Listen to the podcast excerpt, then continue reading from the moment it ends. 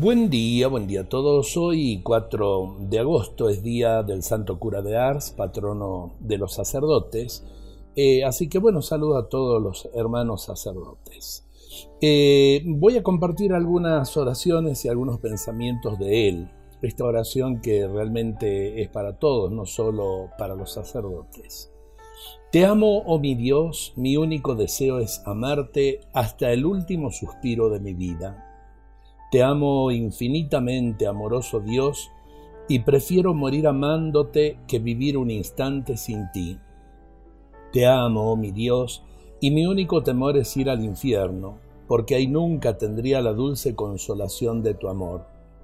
Oh mi Dios, si mi lengua no puede decir cada instante que te amo, por lo menos quiero que mi corazón lo repita cada vez que respiro.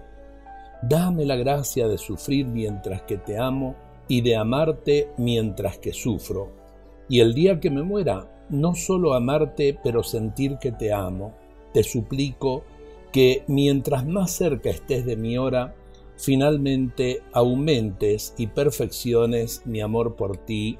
Amén. Qué corazón entregado realmente eh, a Dios eh, y para gloria de Dios. Algunas frases sobre la oración hermosa obligación del hombre, orar y amar. Consideradlo, hijos míos, el tesoro del hombre cristiano no está en la tierra sino en el cielo. Por esto nuestro pensamiento debe estar siempre orientado hacia allí donde está nuestro tesoro.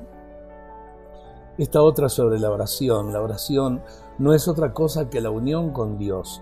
Todo aquel que tiene el corazón puro y unido a Dios experimenta en sí mismo como una suavidad y dulzura que lo embriaga, se siente como rodeado de una luz admirable.